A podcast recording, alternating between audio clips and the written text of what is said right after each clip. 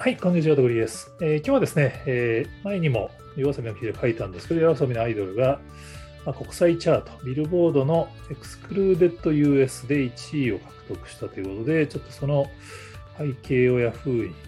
書いてみまし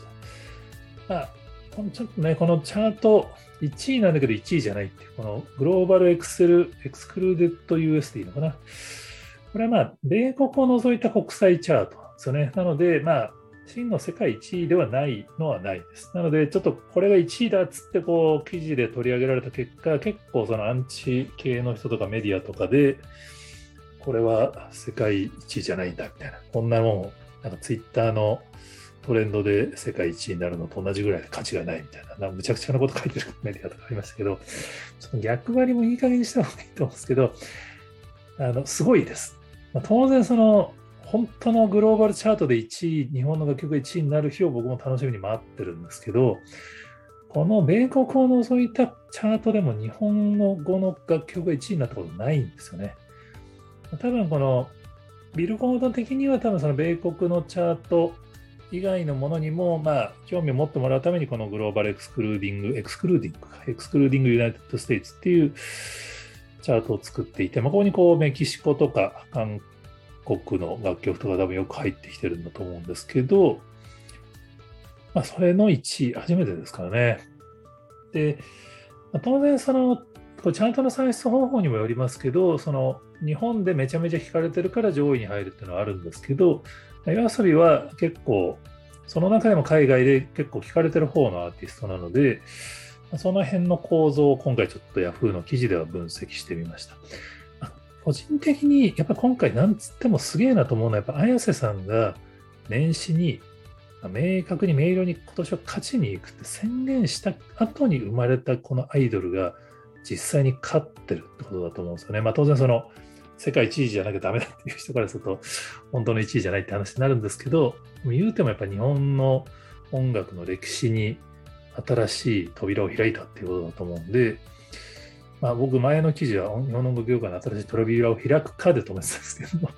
今回はもう明確に開いたと個人的に思ってます。で、それはなんでかっていうと、やっぱね、狙って今回1位取ってるんですね、明らかに。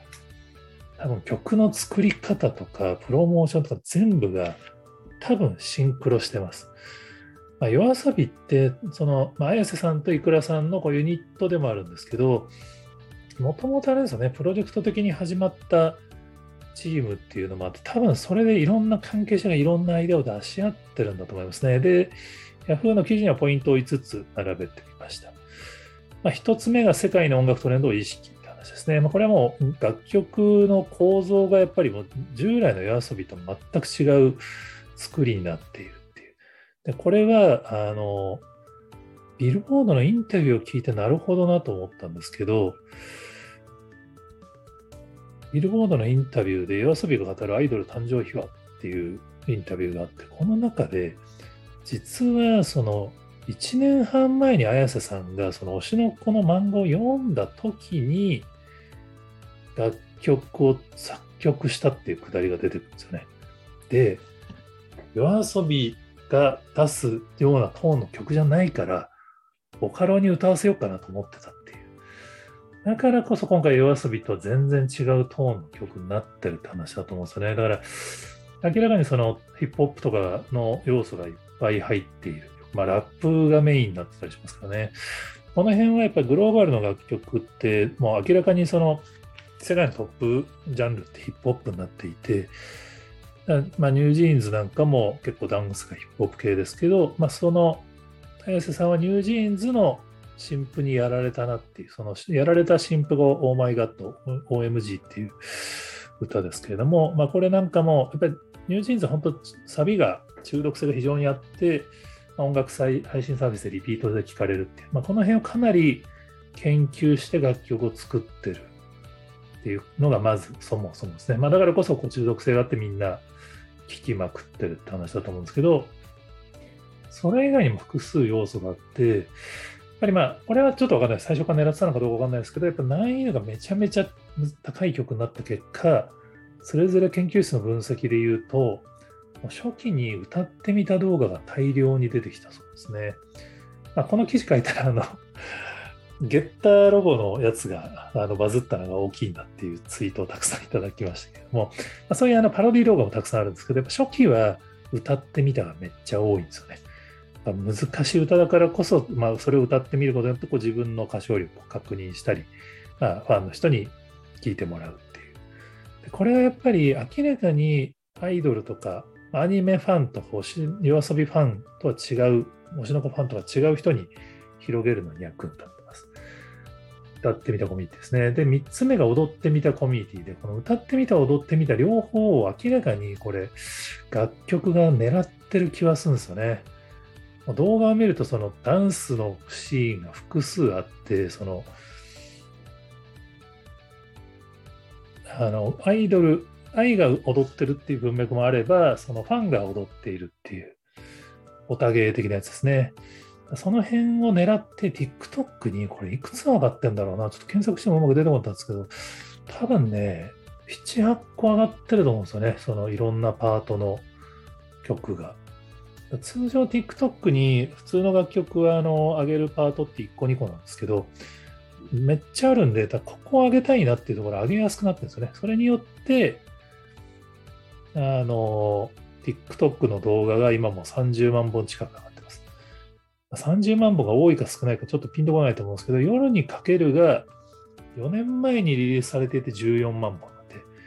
もう2ヶ月前の曲その倍いってますからね、このめっちゃ明らか狙ってやってると思うんですね。まあ、TikTok ラブライブやったとかも影響してると思うんですけど、で、今音さんっていうブログが分析してて面白いなと思ったのは、夜遊びが多分チャートとしてビルボードチャートを明確にその、あある意味発掘しに行ってるんじゃないかっていう、その意識してビルボードチャートで上位を狙うことを狙った活動をしてるんじゃないかっていうのが結構面白いなと。ポイントです。まあ、今回、あの、5月に英語版を収録してるんですね。5月6日のゴールデンウィーク後とかに、公式ツイッターが英語版収録中なカミングスーンみたいなツイートをしてたんですけど、で、英語版が5月末に出るんですよね。で、この英語版が実はビルボードチャートには貢献するんですよね。これが結構ビルボードチャートのポイントで、日本だと違う楽曲を出すと違う曲としてランクカウントされちゃうんですけど、グローバルは合算がトレンドらしくて、アレンジ曲とか多言語曲は元の曲にプラスされるんですよね。多分それを狙って英語版を早く出したんじゃないかなっていう。でこれが実は米国外チャート1位になる原動力になってるんですね。実はあのアイドルのランキング、グローバルだと1回9位までいったのが10位に下がっちゃって、あ、9位が最高位で終わるのかなと思ったら、この英語版出したことによってもう1回9位に戻るっていチャートアクションしてるんですよね。だからそれでその米国外のチャートで1位取れてなかったのが一応取れたっていう。これはね、執念の1位獲得なんですよ。もうね、大したことないとかっていうこと書くメディア、本当ね、燃えてしまえと思うんですけど、ね、努力してる人、ああやって草つしても本当嫌い。まあ、すみません。あの、ここでは、ね、ポジティブな話で言うだけしたいんですけど、本当ね、狙ってやってるんですよね。で、今本さんによると、この英語版のリリースも、そのグローバルチャートの集計日を意識して金曜にリリースしてるらしいですし、すごい印象的だなと思ったのは、この yoasobi の公式アカウントが、この米国外チャートで1位になったやつを喜びのツイートしてるんですけど、これが元ツイートの15分後にツイートしてるらしいんですよ。まあ、15分後ならま大したことないなと思うかもしれないですけど、時間がですね、午前5時45分なんですよ。わかります？これだから、絶対ツイッター担当の人が、今週のチャートでは多分上位に上がるはずだから、この午前5時半に起きて待ってたってことだと思うんですよね。これはだからやっぱ狙ってるし、意識してるからこそ、ツイートもできるし、それに向けた活動をやってるっていう証拠じゃないかなって勝手に思っま。あ、当然、もう多くの人が書いてますけど、もうこれはその推しの子っていうアニメ、人気アニメもね、あの Z 世代のトレンドランキングとかでも推しの子2位に入ってましたから、まあ、それぐらいその漫画も人気だし、アニメも人気っていう作品の主題歌であるっていうのが、まあ、グローバルチャートに貢献してるのは間違いないですね。これはもう、あの過去の鬼滅の刃とかチェンソーマンとか、ワンピースとかでもあった話なんで、ただ、なんかこう、アニメ主題歌出せばグローバルで売れるんでしょっていうのとはやっぱ全然違うんですよね。今回 yoasobi は明らかにこの国際チャートで上位にちゃんと入るっていうの、その、アレスさんが言ったところの勝ちに行くっていうのをやるために、やるべきこと全部やってたっていう。で、さらにちょっと震えたのが、8月に米国ツアーが入ってるんですよね。まあ、米国のこれフェスみたいなやつに出るのかな。HITCLA。まあ、わかんないですけどね、そのアイドルがヒットするから行くってなってたのが別に元から声かかってたのかわかんないですけど、このタイミングの米国ツアーはね、これ、いい追い風になると思うんですよね。なんかまあ、この記事書いたら、ツイッターでは、所詮アジアだろうみたいな、アメリカでは聞かれてないんだろうみたいなのを書いてる人がいて、まあ、米国でもまあまあ聞かれてるんですけど、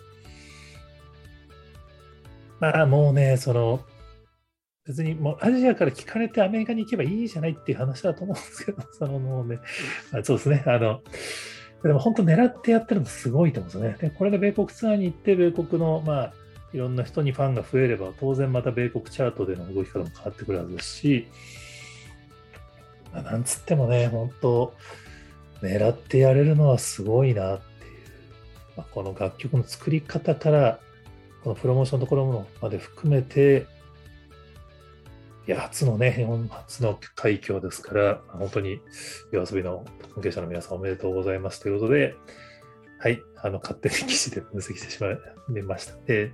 そこは間違ってるよっていうところがあったら、ちょっと優しく教えていただければと思いますが、え他にもこんな話ありますよっていうのがありましたら、ぜひコメントやツイートで教えていただけると幸いです。はい、今日もありがとうございます。